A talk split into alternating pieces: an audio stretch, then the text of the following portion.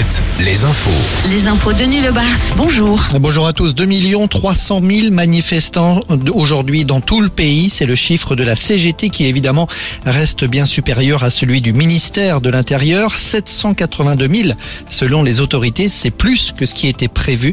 Une chose est sûre, ce 1er mai 2023 a attiré dans les villes bien plus de manifestants que lors des 1er mai précédents. Plus de 10 000 personnes dans les rues de Brest, de Rennes, de Saint-Nazaire, au-delà des 20 000 à Bordeaux et à Nantes.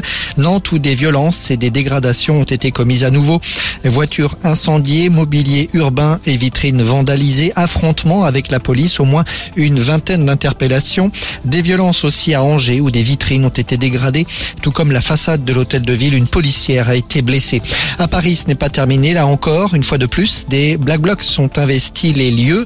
En marge de la manifestation, les affrontements avec les forces de l'ordre sont toujours en cours. Côté syndical, la contestation va-t-elle se poursuivre? L'intersyndicale doit se réunir demain matin pour décider de la suite à donner au mouvement.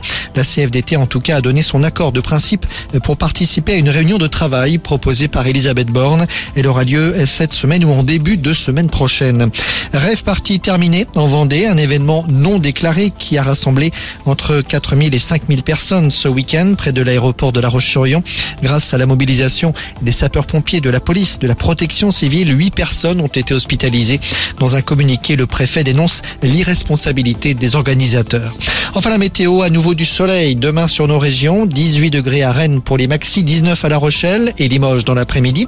Du soleil également mercredi avant le retour des averses jeudi et des orages vendredi. Voilà pour l'info. Très bonne fin de journée.